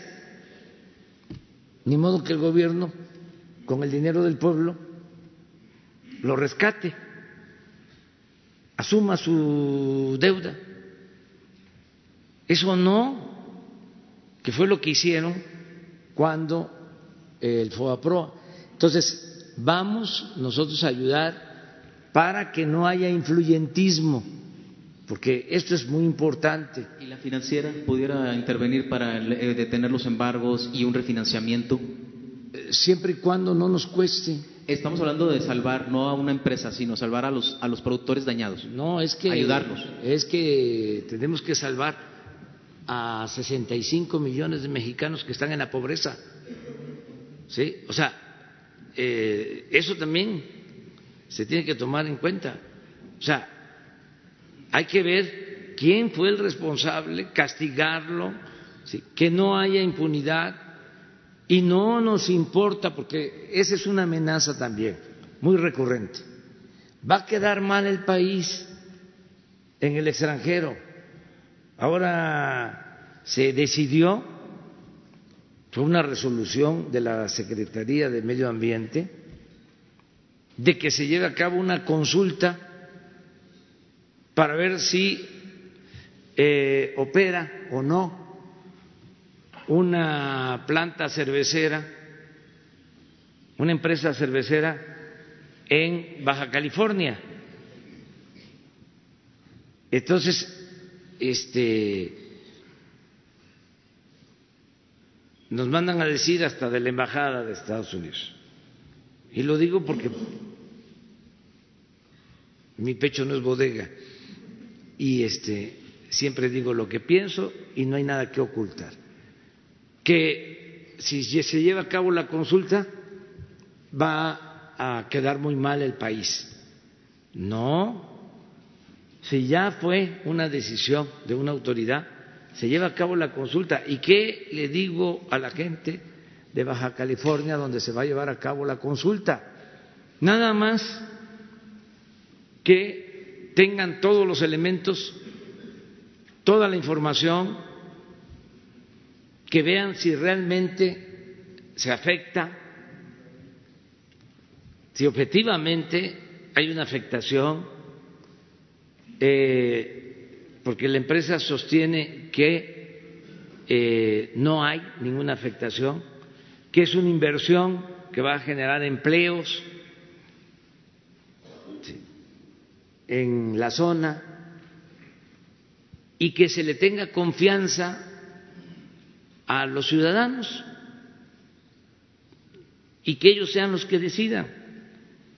Y estoy seguro que no va a pasar nada ni en un sentido ni en otro. Ahora, ¿quiénes fueron los responsables de esto? Quienes dieron los permisos. Si no era conveniente, ¿para qué entregaron los permisos a este, la planta? Nos toca a nosotros estar enfrentando estos asuntos y por eso eh, tenemos que escuchar a la gente y eh, dicen, se va a establecer un mal precedente si se hace una consulta porque se afecta la inversión. No, ya el mal precedente se dio cuando, sin tomar en cuenta a la gente, dieron los permisos. Entonces, ahora hay que recurrir a el sentido común, que es el menos común de los sentidos, pero que la gente tiene mucho sentido común, porque el pueblo tiene un, juicio eh, práctico. Ahora que ya está eso, vamos a, que la gente este, ayude, porque es una inversión. Eh, empezaron a construir la, la planta, ya lleva un avance, está comprometiéndose la empresa a que no van a utilizar mucha agua, que van eh, a tratar el agua pero bueno, todo eso se tiene que explicar y que la gente decida. Pero no, no va a haber consulta porque este, eh, se pueden enojar eh, los inversionistas. Pues no, este, yo creo que eso es lo mejor y pedirle también a los inversionistas extranjeros, a los empresarios en general, que actúen también con ética. Que, eh, este, ¿Qué pasaba antes? Venían y veían a México como tierra de conquista, sobre todo las empresas españolas. Vamos porque ahí sí estamos eh, bien eh, eh, parados, tenemos buenas influencias, hacemos y deshacemos. Ahí está el negocio, ahí está ¿no? el, el negocio lucrativo. No, ya eso no lo podemos permitir. Es una vergüenza que este, los casos de Odebrecht, por ejemplo, donde se ventilan en Estados Unidos, en el caso de las empresas. Bueno, hasta todavía lo de este señor García Luna, allá, ¿sí? Lo de los Oya, pues no. Bueno, fue la declaración, pero aquí este, se llevó a cabo la investigación. Segunda pregunta, presidente, en el tema de salud y, y, la defensa nacional. El gobierno que está en cabeza ha sido señalado por los adversarios que los medicamentos que se adquieren pues son piratas. Se hablan de dos mil claves y aunque no pudiéramos hacer de las dos mil claves, ¿será posible conocer al menos en tres grandes rubros como los cáncer, diabetes y VIH, lo que está haciendo el gobierno de qué medicamento está comprando, laboratorio, fórmula, su permiso de la Organización Mundial de la Salud, la FDA y el costo para poder hacer un comparativo de lo que se despilfarraba antes, ya que, y, ya que estos medicamentos estarán llegando por cielo, mar o tierra, conocer la participación de la Secretaría de Defensa, no solamente en la recepción, sino también participa en la distribución de estos medicamentos hasta los hospitales la desaparición o robo de uno de estos embarques o generaría una crisis de salud, un desabasto y en el mercado negro elevarían su costo. Conocer esas dos partes, presidente. Sí, es buena tu pregunta, tu recomendación.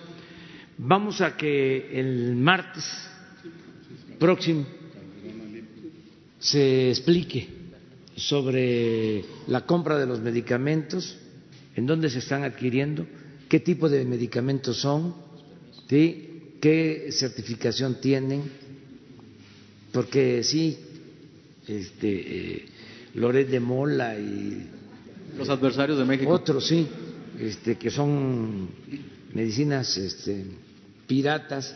Entonces vamos a, explicar eh, bien sobre esto, informar bien. Muchísimas gracias. Nos queda Luis Enrique Legorreta. Sí vino.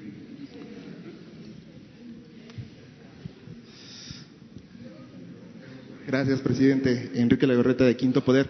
Eh, yo quisiera preguntarle, tenemos información de altos funcionarios de la CFE sobre que el gobierno cuenta con una lista negra de empresas que deben por el tema de la transmisión de energía. Eh, en dentro de esta lista eh, se encuentra, preguntarle saber si dentro de esta lista se encuentra Oxo y Walmart y también preguntarle si se tiene planteado llegar a alguna negociación como se hizo con los gasoductos eh, el año pasado o se va a hacer caso a este pliego petitorio que se le mandó a la CRE en noviembre pasado sobre este tema. Sí, este, miren, no hay eh, información eh, sobre que tengan deudas estas empresas con la Comisión Federal de Electricidad. Hay un eh, debate acerca del de, costo por transmisión de energía. La Comisión Federal de Electricidad sostiene que se tiene que cobrar este, a los particulares una cuota por la transmisión. O sea, si generan que eh, paguen por la transmisión, porque eh, eso corresponde a la Comisión Federal de Electricidad y la infraestructura la tiene la Comisión Federal de Electricidad. Pero eso no está resuelto. Ese es un planteamiento que hacen los técnicos de la Comisión Federal de Electricidad. Y eh, vamos nosotros a buscar siempre eh, acuerdos. En efecto, como lo planteaste, como se dio en el caso de los eh, gasoductos, en todos los casos. También en adeudos o juicios.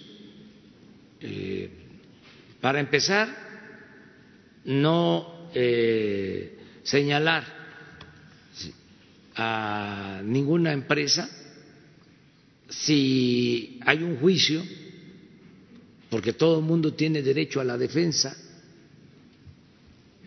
hasta que se considere una cosa juzgada. No se puede este, eh, sentenciar por anticipado, no puede haber juicio sumario.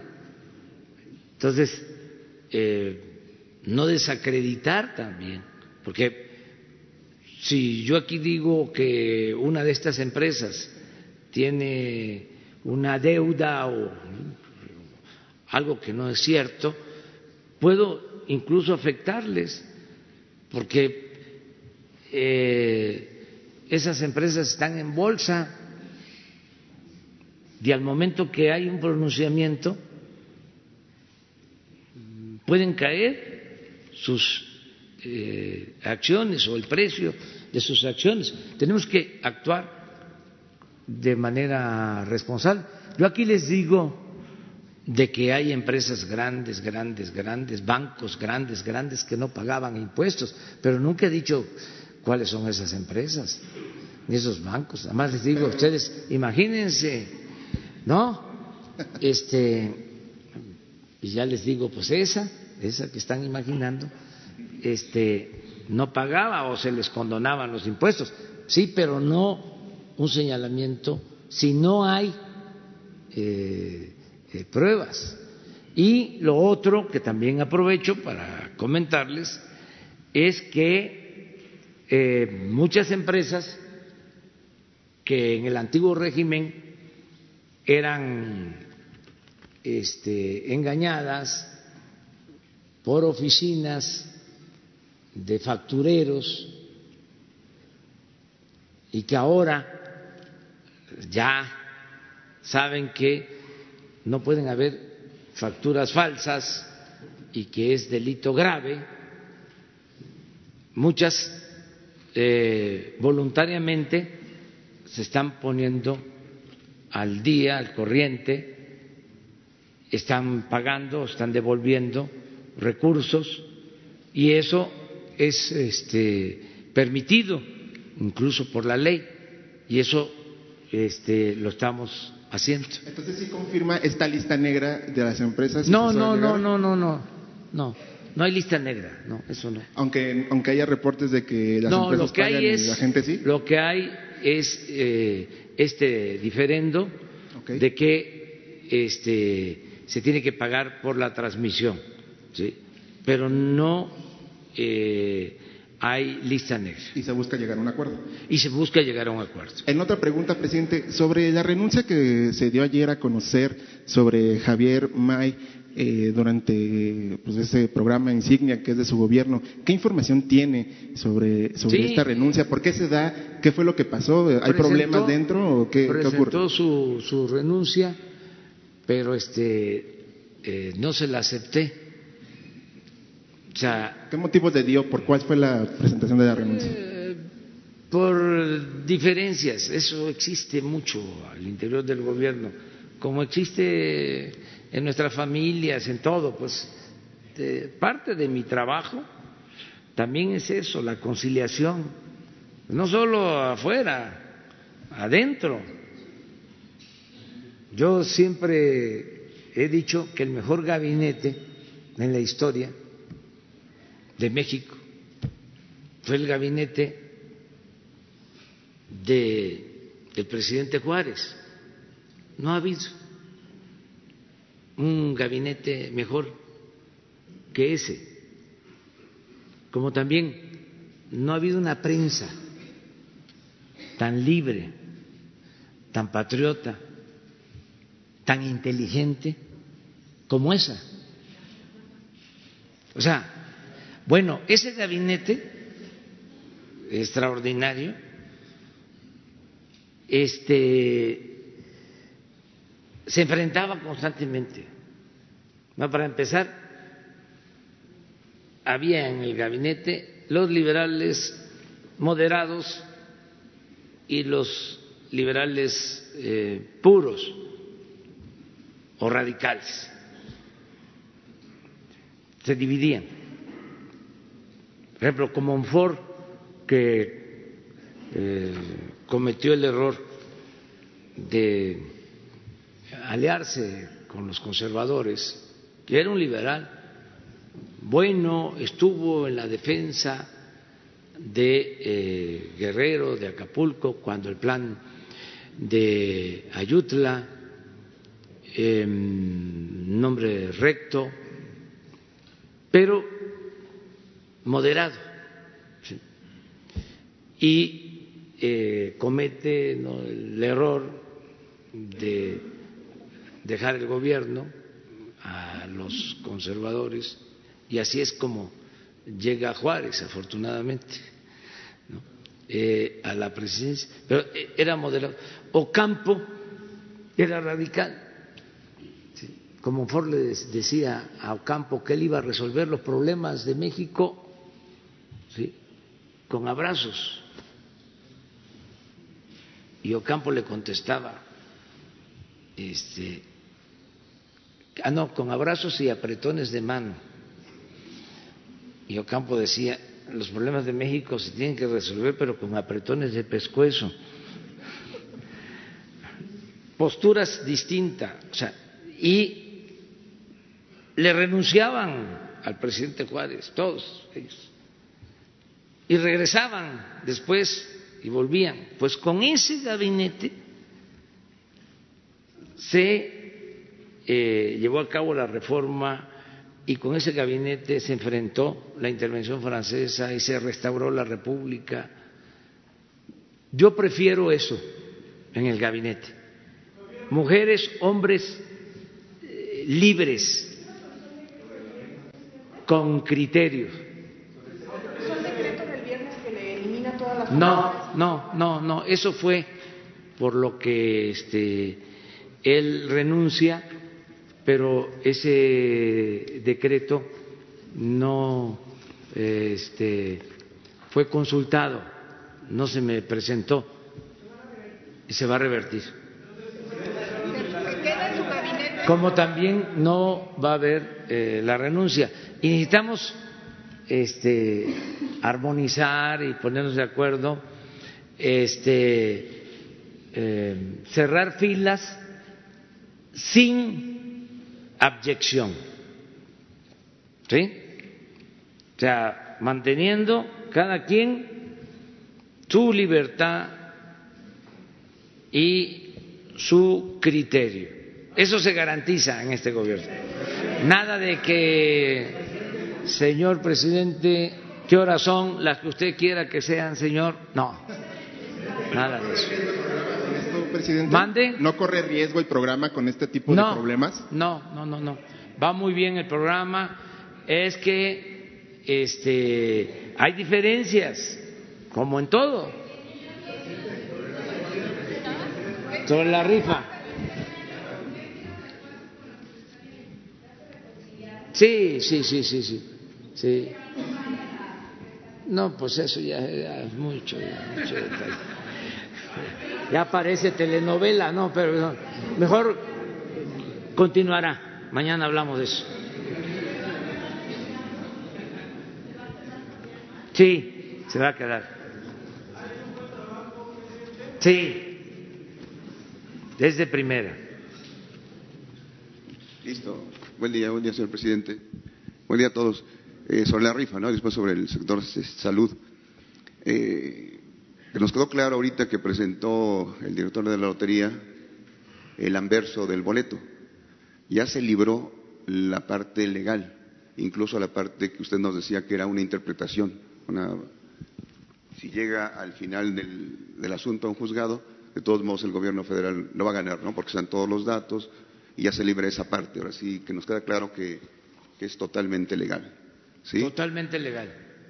Y se está haciendo un ajuste al marco. Aparte lo de la iniciativa de, de sí, ley. legal, con lo de la iniciativa, para que no tengamos ningún problema. Exacto. Además, eh, Ernesto Prieto recordaba, claro que pasó hace mucho tiempo, pero volvemos a la importancia de la historia, que la Lotería Nacional rifó también un bien, ¿no? A ver cómo está. Sí. Me lo comentaba. Pero, déjeme Porque para- nada más es que nos aclare, porque es bueno, historia, bueno, es historia. Que, decía Sí. que, que nunca se rifaba, ¿cómo es que está? En especie. Nuestros críticos. Sí, A ver. sí, tenemos antecedentes de- en el archivo histórico de la Nación de que en 1800, en los años 1813 y 3 se rifaron o se sortearon unos bienes inmuebles, una finca de un inquisidor en esa época. O sea que sí hay antecedentes de que se han hecho sorteos de la Lotería Nacional, que fue fundada en 1770, sí hay antecedentes de que se han hecho ese tipo de sorteos. O sea, después no los vamos nada a Que presentar. ver con la Santa Inquisición esto, ¿eh? O sea, No. Pero, porque no se vaya. No, perfecto, sí. Lo que pasa es que se llevó muy bien el asunto legal, porque podría, como usted lo dijo, llevarse a un asunto de interpretación sí. y después un posible ganador hubiera alegado eh, que le tenían que dar el avión presidencial y después esto iba a retrasar un año, año y medio Sí. el procedimiento y, y ya se libró esta parte, ¿no? Sí, estás- estamos Y bien. Ya está bien la parte legal, la Sí. procedimental. Eh, la segunda, el, el fiscal Gertz ya también trajo otros dos mil millones, ¿no? Dos yo- mil millones. dos mil millones. Y, y la tercera, yo quisiera preguntarle, ¿cuál es el acuerdo concreto al, al que ya se llegó con los empresarios? Ya está lo que va a cooperar el pueblo comprando el boleto, ya está lo del fiscal y los empresarios, ¿a qué se comprometen específicamente si ya está el boleto? Ah, pues a adquirir eh, la mitad de los boletos ya están adquiridos, vamos a decir, de palabra. O sea, eh, y la palabra es ley. Es, eh, es- es más que suficiente. Entonces ya hay, eh, desde la cena, se hicieron compromisos por eh, 1.500 millones de pesos. están vendidos. Sí, sí. Y ya incluso ya está entrando ese dinero, ya hay una cantidad en caja de ese dinero. Esto eh, que va a iniciar ahora, bueno, que también esos boletos se les van a entregar a ellos, ellos van a decidir si los eh, distribuyen, los venden, los regalan, o sea, los utilizan para apoyar a sus trabajadores. Hay un empresario que eh, compró un número considerable de boletos y nos eh, está pidiendo que nosotros los entreguemos a comunidades pobres. Eh, esos boletos y es una cantidad considerable. Estamos pensando que eh, los vamos a entregar a eh, la sociedad de padres y madres de familia de comunidades mm, pobres, a escuelas de esas comunidades eh, se les van a entregar. Eh, tenemos un programa que se llama La Escuela es Nuestra, que ya comenzó con 26 mil escuelas de las comunidades más pobres de México, que se les está entregando un apoyo de manera directa. Entonces, a esas mismas este, escuelas, esos mismos comités de madres, de padres de familia, se les va a entregar un número determinado de boletos. Eh, pues, eh, De estos que el empresario eh, quiere que nosotros eh, eh, hagamos llegar a las comunidades. Sí, bien, entonces ya se puede decir que están garantizados los seis Sí. mil millones. Perfecto. Eh, la segunda, señor presidente, Usted hablaba ahorita de aquellos políticos que todavía protegen o que protegían a, empresarios que vendían, que surtían medicinas. Eh, yo quisiera preguntarle, en, en, breve está por lanzarse una licitación para endoscopía y marcapasos, que es una de las más caras, más costosas para el sector salud, en donde la empresa Comerlat era predominante. Y ya están por ahí ¿Cómo se llama la empresa? Comerlat, Comerlat de Alberto Gutiérrez, muy cercano a Luis Videgaray, y que ya están merodeando. No, no quería decir los nombres para. No, pues ya lo dijiste. ¿no? O sea, ya. Notiznar, como dice, no manchar, notiznar. Pero a su pregunta, pues. ¿Cómo son se ellos, ¿no? Y, y, por ahí dicen que hasta cuñados, pero mejor no nos metemos en se problemas. Y este, entonces la pregunta específica es: ¿habrá vigilancia especial para las empresas que fueron en el pasado predominantes y ahora están al acecho de esas licitaciones millonarias eh, y también quieren ser predominantes? Esa sería una. Y en este mismo contexto, eh, ¿hasta cuándo va a estar, eh, entre comillas, estrangulado el sector salud por los empresarios de los medicamentos? Hacíamos un recorrido y veíamos que, por ejemplo, no hay vacunas para niños recién nacidos y para de un año, vacunas se llaman SRP, que es este, la vacuna de sarampión, rubeola, parotiditis, que no se les han podido aplicar o con mucho retraso. Qué bueno que el, subsecretario nos podría aclarar ahorita. Sí, a ver, por favor. Eh, Nada más. Esa parte, o sea, son dos. ¿Cuándo podría acabarse ya ese estrangulamiento de los empresarios al, al, gobierno para que empiecen a fluir los medicamentos y que no ocurran esos retrasos? Y si nos puede dar información más amplia el sobre martes, la vacuna, también. El martes próximo que vienen este, a, y que se va a hablar de las medicinas y de la calidad de las medicinas, este, eh, vamos también a informarles sobre el abasto, porque eh, me han este, dado a conocer que ya para abril Sí. se termina toda la compra de este año, Perfecto. o sea, de todos los medicamentos. Pero nos van a informar y que se va a empezar a preparar con mucho tiempo la compra para el año próximo.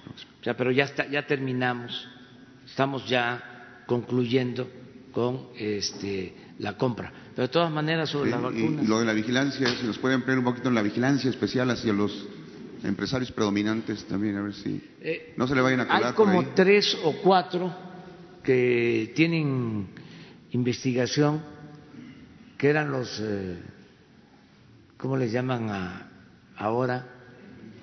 Preponderantes. Preponderantes, predominantes. O sea, es el eufemismo para no decir monopolio, sí, este, preponderante. Tres o cuatro, pero no recuerdo. En, este caso, no está este, entre estos preponderantes. Participan en las licitaciones y eh, se decide, pero ya no hay eh, monopolio. Por ejemplo, eh, habían medicamentos que no se podían importar porque solo se podían comprar aquí y a una empresa. Eso ya no. Ahora se compran los medicamentos en cualquier parte del mundo, en general. O sea, se tenía control del mercado interno. En el caso de las vacunas, ahorita les. Sí, gracias. Con gusto, presidente. Eh, nosotros decimos lo que decimos con documentación en la mano. Entonces, no nos gusta que se empiecen a hacer olas, eh, tampoco en contra de alguien y decir los están ahorcando los empresarios, no. Donde tenemos una evidencia de una concentración del mercado, de un monopolio, como lo hemos explicado en el tema de los oncológicos, es porque lo tenemos documentado. No es en la situación de las vacunas de sarampión, rubiola, parotiditis. Se la explico ahorita, la he explicado varias veces ya en este mismo eh, foro del pulso de la salud. En primera, la vacuna del sarampión, rubiola, parotiditis no se pone al nacimiento. Se pone al año de vida y después hay un refuerzo a los seis años de vida. Nada más. y es una vacuna muy efectiva que deja inmunidad permanente o casi permanente. Ahora, lo que explicamos desde el inicio del sexenio es que recibimos, dos días antes de que empezara el sexenio, la noticia de que la empresa privada distribuidora de vacunas, no es la que la fabrica, de esta vacuna en particular, sarampión, rubiola, parotiditis y sarampión, rubiola, no había cumplido con contratos. A lo largo de varios años, eso lo supimos después, había tenido entregas parciales y tardías, por lo menos en 2016, 17 y 18 no entregó el último embarque, además de que todos los embarques previos fueron tardíos, de modo que nos quedamos con un vacío, un déficit de 776 mil vacunas de sarampión, rubiola, parotiditis. La investigación de estas prácticas llevó a que finalmente la empresa quedara inhabilitada. La empresa está inhabilitada desde el momento que se hizo la sanción, que fue en abril, por 27 meses. Eso nos dejó una deficiencia de vacunas y además, como lo habíamos señalado incluso antes de entrar al gobierno, desde los foros académicos, en el sexenio pasado se dejaron sin cubrir las, eh, no se estableció la, cobertura vacunal contra el sarampión, rubiola y parotiditis al menos desde 2015. Es decir, quedamos con un déficit crónico de cobertura vacunal y eso lo alertamos porque nos preocupa desde el punto de vista de salud pública. Ahora resumo lo que ocurrió en 2019. Tuvimos eh, una dificultad importante por conseguir la vacuna porque a nivel mundial, aquí sí viene un monopolio, pero es mundial, hay una empresa de altísima calidad, dicho sea de paso, en India, el Instituto Serológico es una empresa fundada en 1953 que abastece a 150 países para esta vacuna y abastece a varias organizaciones de las Naciones Unidas, específicamente UNICEF, OMS y OPS, pero es un monopolio. Es muy buena, la calidad del producto es muy bueno, pero es un monopolio. Entonces, con la eh, reemergencia de sarampión en, América y, eh, incremento en Europa, eh, ha, habido dificultad para conseguir esto. Pero finalmente hubo una discusión en los medios en, julio, donde dijimos llegarán hasta diciembre, dijimos lo que es. Y afortunadamente tuvimos un embarque de 1.400.000 vacunas en octubre, en su momento lo anunciamos, y posteriormente tuvimos un embarque de las eh, vacunas remanentes, que eran dos millones, un poquito más de dos millones. Esas vacunas ya fueron inspeccionadas por COFEPRIS, aclaramos, todos los productos farmacéuticos que llegan al país son inspeccionados por COFEPRIS, sin excepción alguna. Ahorita ya empezaron a salir me da la eh, impresión de que en cuanto mencionamos este tipo de prácticas por parte de las corporaciones monopólicas, inmediatamente en el Twitter empezaron a salir comentarios de que tenemos adquisición de productos pirata. Falso. Y todas son inspeccionadas por COFEPRIS. Eso lleva un tiempo de proceso, ya se liberaron, ya están en los estados y ya se está aplicando la vacuna sarampión, rubiola, parotitis. Gracias. Ya hasta ahí, porque ya este, nos pasamos este, casi dos horas ya de este diálogo. Entonces, ¿qué les parece mañana? Mañana, este Jesús.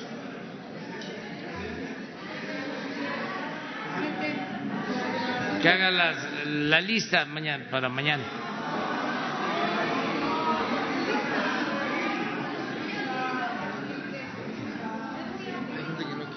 Ah, no quieren lista. No. Bueno, yo sigo, este, este, yo, yo, yo, yo, doy la palabra. Nos vemos mañana. Adiós, adiós. Pero mañana vamos a ir allá, están las mujeres.